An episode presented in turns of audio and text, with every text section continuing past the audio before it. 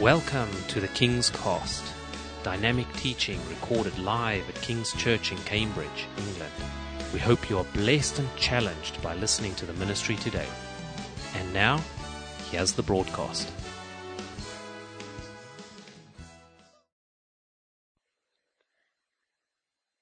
Señor, enséñanos a orar.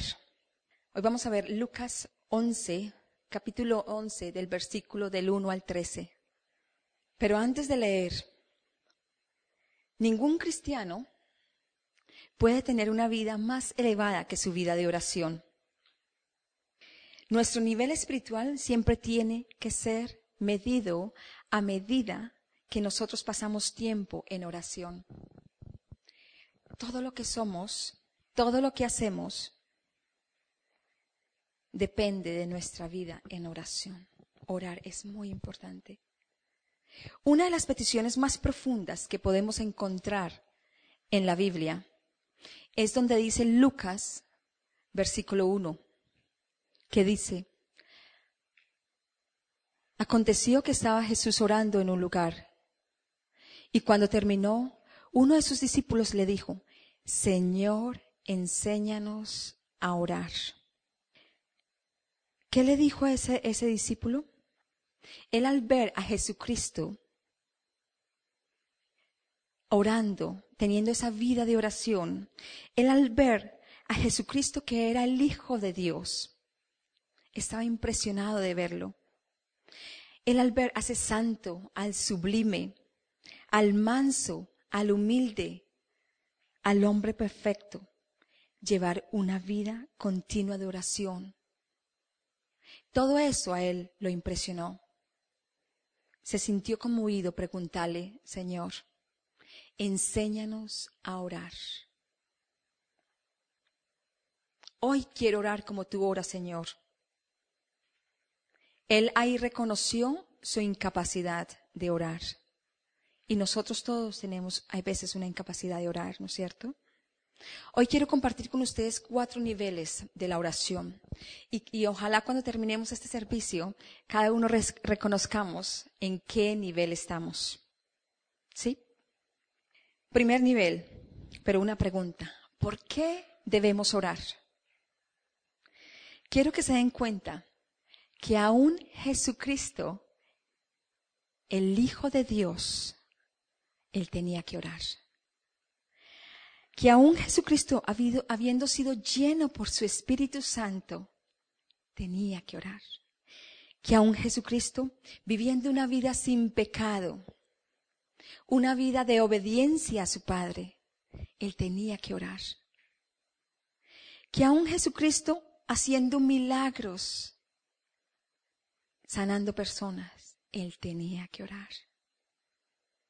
Si Jesús, con una vida sin pecado, lleno del Espíritu Santo, siempre obedeciendo al Padre, tenía que orar. Él se levantaba cuatro o cinco la mañana a orar. Todos los días a entrar en la presencia de su Padre. ¿Cuánto más nosotros necesitamos orar? Que como dice la Biblia, nosotros que somos personas pecadoras, rebeldes, que somos personas frágiles, personas perversas, personas llenas de maldad, aún regeneradas por el Espíritu Santo, ¿cuánto más nosotros necesitamos sentir esa necesidad de orar? Y no quedarnos dormidos como una noche los apóstoles se quedaban dormidos, sino orar. Juan el Bautista aparece en el versículo 1, donde dice, donde le dice el discípulo, Señor, enséñanos a orar, así como Juan el Bautista enseñó a sus discípulos.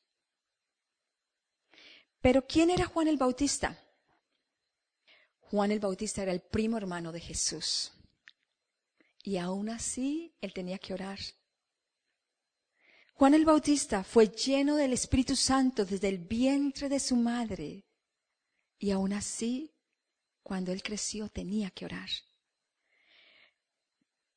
Pero ¿cuál fue el más grande de todos los profetas en toda la Biblia?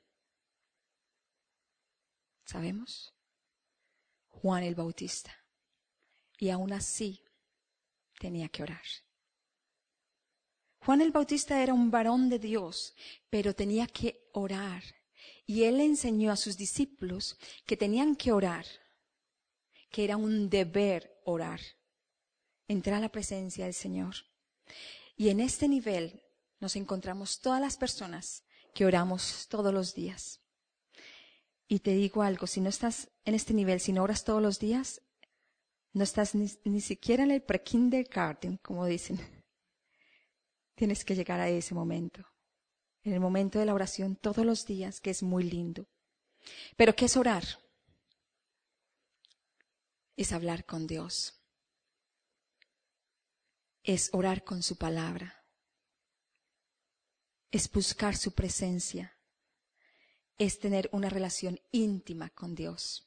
Vamos al segundo nivel. Leamos Lucas del 2 al 4 versículo 2 hasta el 4.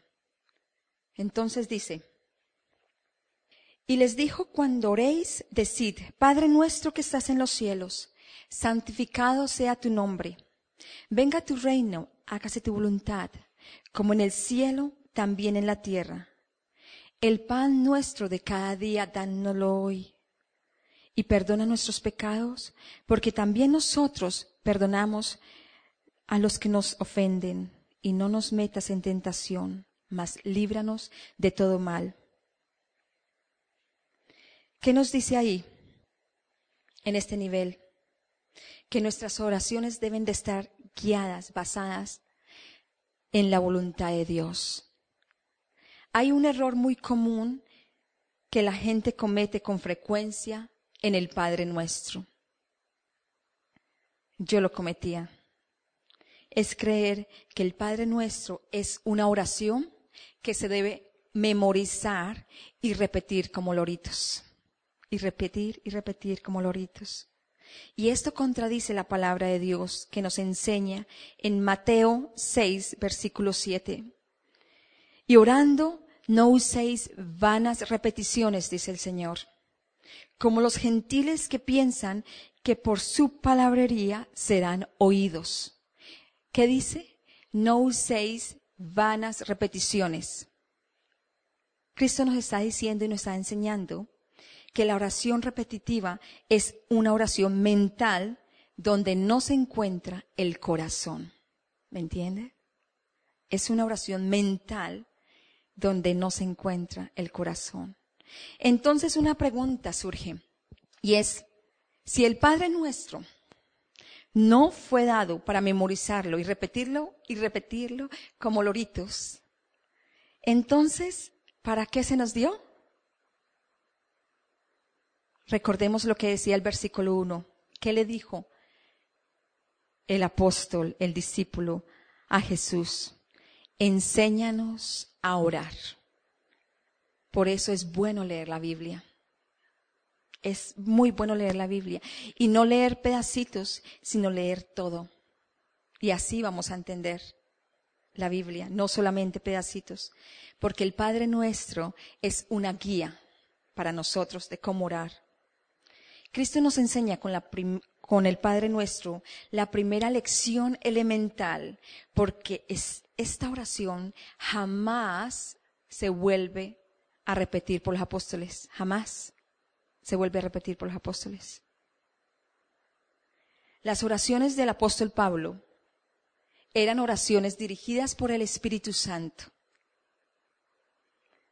Estas oraciones eran para pedir bendiciones y bendiciones más grandes que las bendiciones materiales. Y unas bendiciones que ni siquiera un niño de primaria podría pedir. El Padre nuestro es un patrón y hoy vamos a analizarlo. En primer lugar, la oración debe estar basada en nuestra relación con Dios. ¿Cómo comienza el Padre nuestro? Padre mío, Padre nuestro, ¿no es cierto? Porque aquí encontramos que cuando nos dirigimos a Dios, recordamos que todos somos una familia en Cristo. Todos. Por eso es Padre nuestro, no solamente Padre mío. O sea, es tu Padre y es mi Padre. Pero también es una relación con el prójimo, con, los, con todos los cristianos. Y cuando le decimos a nuestro Padre, Padre nuestro, no estamos diciendo Padre de otros, no estamos diciendo Padre de, de toda carne, porque la Biblia nos enseña en Gálatas 4:6, en pocas palabras dice, porque cuando nosotros recibimos el Espíritu Santo, le podemos llamar Padre. Y en Juan 1.12, los que recibieron a quien creyó en el nombre de Jesucristo, Dios el Padre nos da el derecho, el privilegio de ser llamados hijos de Dios. Les digo algo, no todas las personas son hijos de Dios. Somos, los hijos de Dios somos un pequeño grupo que nos llamamos cristianos. Las otras personas son criaturas de Dios, pero nosotros somos los hijos de Dios. Nosotros todos tenemos el privilegio de decirle, Padre Santo. En segundo lugar, tenemos que recordar quién, a quién nos estamos dirigiendo en el verso 2, Lucas 11, verso 2, dice, Padre nuestro que estás en el cielo, santificado sea tu nombre. ¿Qué dice? Ese Padre que está en el cielo es santo, santo, santo, santo. Y para acercarnos a Él, tenemos que entender que Él es qué? Santo.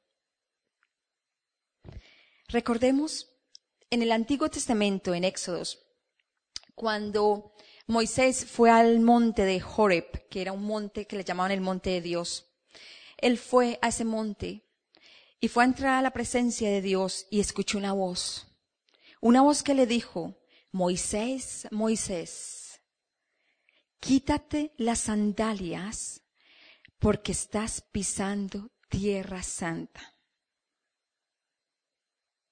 ¿Qué significa eso?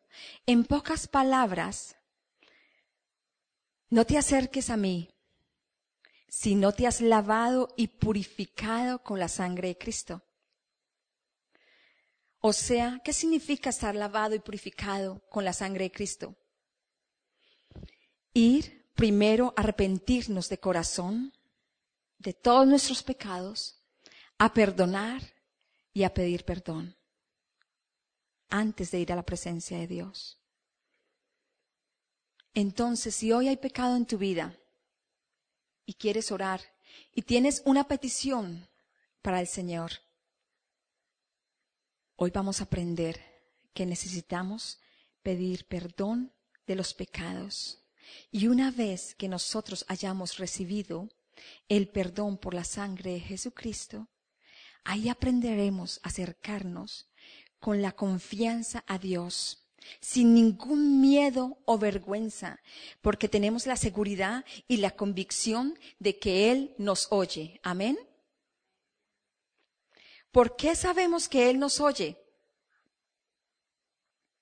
Porque le estamos pidiendo lavados con la sangre de Cristo. Pero muchas veces cuando nosotros pecamos, lo que hacemos es sentirnos culpables y nos alejamos de Dios. Y nos alejamos y nos alejamos olvidándonos que Dios es un Dios bueno y misericordioso. Que podemos ir a Él y pedirle perdón. Y aún así ir a Él y decirle, Señor, pedirle ayuda que nos ayude a no pecar más. Pero eso solamente lo hace una persona que quiera realmente llegar a los pies de Dios, que esté dispuesto su corazón a ser obediente al Señor. Vamos al tercer nivel. Lucas 11, versículo 2 B dice, hágase tu voluntad como en el cielo, así también en la tierra. En este nivel tenemos que aprender a conocer la voluntad de Dios. ¿Cómo podemos conocer la voluntad de Dios? Es una pregunta que todos nos hacemos, pero ¿cómo voy a saber la voluntad de Dios, no es cierto? Es algo muy difícil de saber, pero no es tan difícil porque hoy les voy a decir cómo es. La única forma de conocer la voluntad de Dios es leyendo la Biblia, es compartiendo tiempo con Dios, es teniendo un tiempo, una comunión diaria con el Señor Jesús. Ahí vas a aprender a saber cuál es la voluntad de Dios. Una persona me preguntaba un día y me decía, ¿puede un cristiano participar en un rito religioso que no es de cristianos? Como siempre les digo, vayamos a la Biblia a ver qué nos dice. Y encontramos en Efesios 5:11 que dice, no participéis en las obras infructuosas de las tinieblas, sino más bien repréndelas. Pero ¿cómo sabemos si esas obras eran infructuosas de las tinieblas, ese grupo donde íbamos o donde queríamos ir? En pocas palabras, ese verso nos dice y nos enseña que la voluntad de Dios es que no vayamos a ninguna religión o rito donde no se está levantando el nombre de Cristo Jesús, ni la verdad de Dios como se debe o como lo dice en la Biblia. Ahí nos daremos cuenta si es de Dios o no es de Dios. ¿Es la voluntad de Dios que forniquemos? Preguntan. ¿Qué dice? Vamos otra vez a la Biblia. La Biblia dice que a los fornicarios los juzgará Dios. Pero Jesús, el primer milagro que hizo Jesús fue convertir el agua al vino. Entonces, ¿significa que podemos tomar alcohol? Sí, pero también dice Dios en la Biblia que los borrachos no entrarán al reino de Dios. Estos son solo algunos de los ejemplos de cómo encontramos la voluntad de Dios para nuestras vidas en la Biblia. Él nos habla, ¿sí ve cómo nos habla? Él nos dice qué debemos hacer y qué no debemos hacer. Entonces, no le pidas a Dios cuando conocen cuál es su voluntad, porque te autoengañarías. Lucas 11, verso 3 dice, el pan nuestro de cada día, dándolo hoy. Pero si vamos a Mateo 6:33, dice, buscad primeramente el reino de Dios y su justicia, y todas estas cosas os serán añadidas. ¿Qué dice?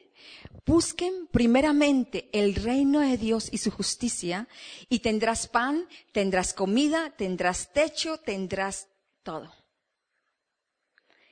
Pero como dice Dios, si tú me pones en primer lugar en tu vida, dice Dios, si tú no oras, ni te importa buscar llevar una vida en santidad,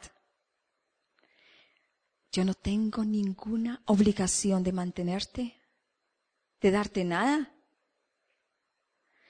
Porque si, dice el Señor, pero ¿por qué te lo habría de dar? Si tú no oras, si tú no tratas de buscarme, si las dadivas y la gracia de Dios vienen y son derramadas sobre los hijos obedientes. Amén. Pero, ¿qué nos impide ponerlo a Él en el primer lugar en nuestras vidas? Nosotros mismos. El pecado que nosotros permitimos en nuestras vidas. Dice la Biblia que lo que nos aparta de Dios es qué? El pecado. Porque no podemos servirle a dos señores. lo dice en la Biblia.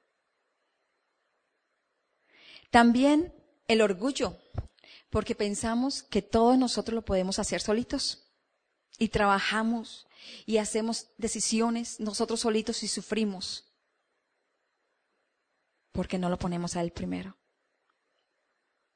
Es hora de entregarle todo a Dios. ¿Vamos a hacerlo hoy? Es hora de entregarle cada área de nuestras vidas al Señor. ¿Vamos a hacerlo hoy? Amén. Es hora, porque Él dice que Él nos suplirá de todo lo que nos falta. Y Él lo dice en Filipenses 4:19. Mi Dios pues suplirá todo lo que les falta conforme a sus riquezas en Cristo Jesús. Él no lo dice en la Biblia. Y Él no es hombre para mentir, ni hijo de hombre para arrepentirse, lo dice en la Biblia en números. Todas sus promesas son el sí y el amén. Entonces podemos nosotros todos los días decir, Señor, Padre Santo, hablar con Él, pedirle, pero siempre recordando su santidad. Habiéndonos limpiado con la sangre de Cristo, y de esta forma se nos abrirán las puertas de los cielos. Y no les digo más qué va a pasar en sus vidas. Lucas 11 del 5 al 8. ¿Qué dice Lucas 11 del 5 al 8?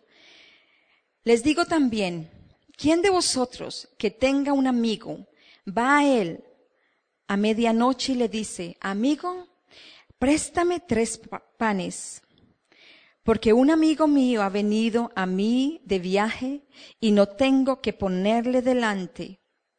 Y aquel respondiendo desde adentro le dice, no me molestes, la puerta ya está cerrada y mis hijos están conmigo durmiendo en cama. No puedo levantarme y dárselos. Os digo, dice el Señor, que aunque no se levante a dárselos por ser su amigo, sin embargo, por su importunidad se levantará y le dará todo lo que necesite. Esta palabra, una de las cosas que nos enseña, es que Dios no duerme. Que tú puedes ir a la presencia de Dios de día y de noche, tocar esa puerta y pedirle, y Él se la abrirá. Él le abrirá esa puerta a cualquier hora que vayas. En el versículo 8, la palabra importunidad es la palabra griega anaideia, significa. ¿Qué significa esta palabra?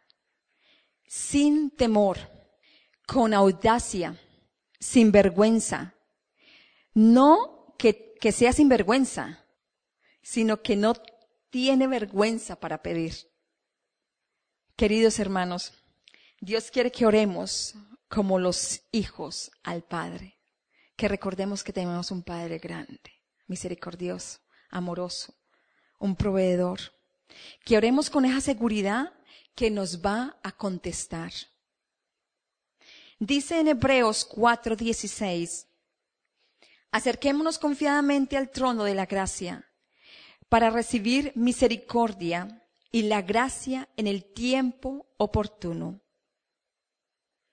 Así como les dije antes, ya podemos acercarnos a Dios con confianza, con audacia, sin vergüenza, sin temor, seguros, convencidos de que si yo no le doy a mi hijo una piedra cuando me pide un pan, cuánto más mi Padre que dio a su Hijo y murió por mí en la cruz, no dará todas las cosas que yo le pida, que ustedes le piden. ¿Por qué acercarnos confiadamente a nuestro Padre, porque lo conocemos un poco más, porque estamos en continuo contacto con Él, porque tenemos una relación diaria con Él, porque más que nuestro Padre, Él es nuestro amigo, como decía la canción, Jesús mi amigo fiel. cuando tu hijo te pide algo con insistencia, los que tienen un hijo o sobrinos, cuando tu hijo te pide algo con insistencia, con importunidad, y te pide y te pide y te toca la puerta y va a tu habitación a la medianoche y te toca la puerta y te toca la puerta y te pide e insiste. ¿Tú qué haces? Te paras y abres la puerta, ¿no es cierto? Y le das lo que está pidiendo para que te deje molestar. ¿Qué nos demuestra con esto? Que al que pide se le da que al que toca se le abre, que al que busca se le encuentra. Pero hermanos, no puedes pedir superficial. No puedes tocar superficial, ni tratar de encontrar superficial. Vamos a leer Lucas 11, del versículo del 9 al 13. Y yo os digo, Pedid y se os dará, buscad y hallaréis, llamad y se os abrirá, porque todo aquel que pide, recibe, el que busca halla, y el que llama se le abrirá. ¿Qué padre de vosotros, si su hijo pide pan, le dará una piedra? ¿O si pescado, en lugar de pescado le dará una serpiente? ¿O si le pide un huevo, le dará un escorpión? Pues si vosotros, siendo malos, sabéis dar buenas dádivas a vuestros hijos, cuánto más vuestro Padre Celestial dará el Espíritu Santo a los que le pidan. Amén. Tenemos que ser esas personas, esos hijos insistentes. El que pide recibe, el que busca halla ser esas personas insistentes todos los días, no darnos por vencidos, ir a la presencia del Señor y clamarle a Él y tocar hasta que Dios le conteste, hasta que Dios le abre esa puerta. Es de todos los días pedirle por algo y no parar hasta que tú recibas, hasta que obtengan lo que le has pedido de acuerdo a su voluntad. Porque cuando sabemos que lo que le pedimos es su voluntad, no hay nadie que nos gane. Porque en Cristo tenemos la victoria garantizada. Amén. ¿Recuerdan cuando los discípulos de Jesús estaban en la barca y estaban con Jesús? Y Jesús estaba durmiendo tranquilo. Y la barca se movía y se movía había mucho viento. Los discípulos estaban aterrorizados, tenían mucho miedo y decían, pero ¿por qué Jesús está durmiendo tan tranquilo? Y no se despierta. Tenían miedo, pero Jesús sabía que él no debería de tener temor. Jesús sabía que no importa lo fuerte del viento, no importa lo fuerte del mar, no importa la tempestad, la barca no se iba a hundir porque Él estaba allí, en esa barca. Y así debe ser igualito con nuestras vidas. No importa qué grande tormenta tengas en tu vida, o el huracán que está sacudiendo tu casa, o los problemas que tengas, escúchame. Si Jesús está contigo, no te vas a hundir nunca. Ni tu casa se va a hundir, ni tu matrimonio se va a hundir, ni tus hijos, porque Jesús lo garantiza. Nos garantiza la salvación, la protección, el cuidado de aquel que nos dice, no te dejaré ni te desampararé. En ese momento los discípulos perdieron el control porque dejaron de confiar de que Jesús estaba allí con ellos. Y así pasa con nosotros. Cuando ponemos la mirada en las circunstancias, en los problemas, en el mar y quitamos la mirada de los ojos de Cristo. Cuando empezamos a perder esa confianza en Dios, ahí es cuando nosotros nos comenzamos a hundir.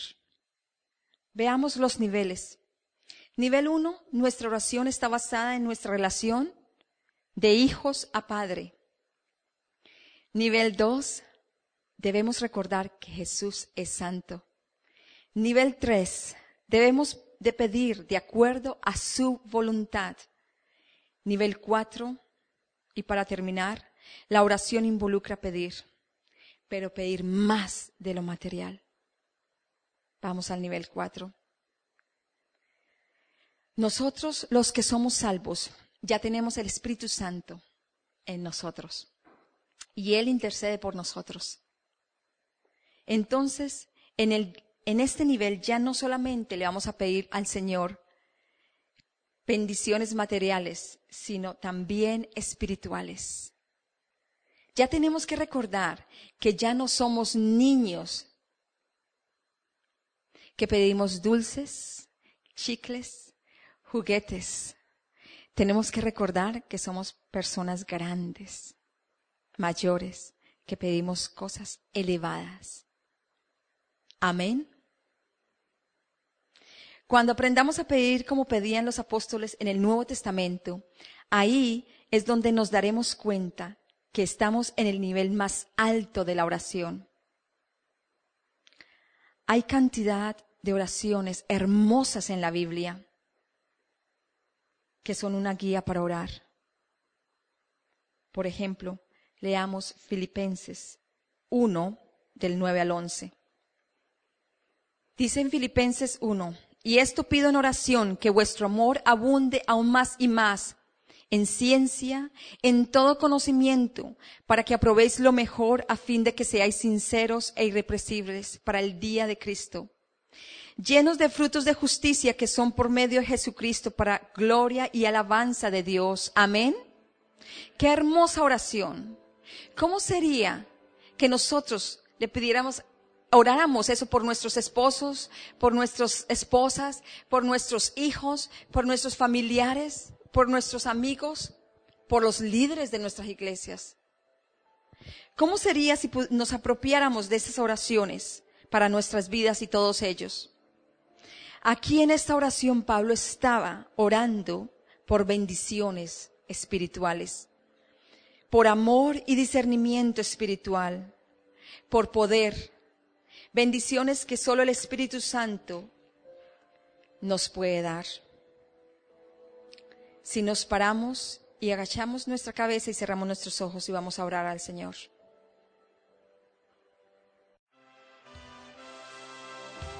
Thank you for listening, and we trust that the Word of God has inspired you today. For further information about King's Church, or to access our large archive of other recordings, go to www www.kingscambridge.org. If you're listening on iTunes, we would love you to leave us some feedback. God bless and goodbye.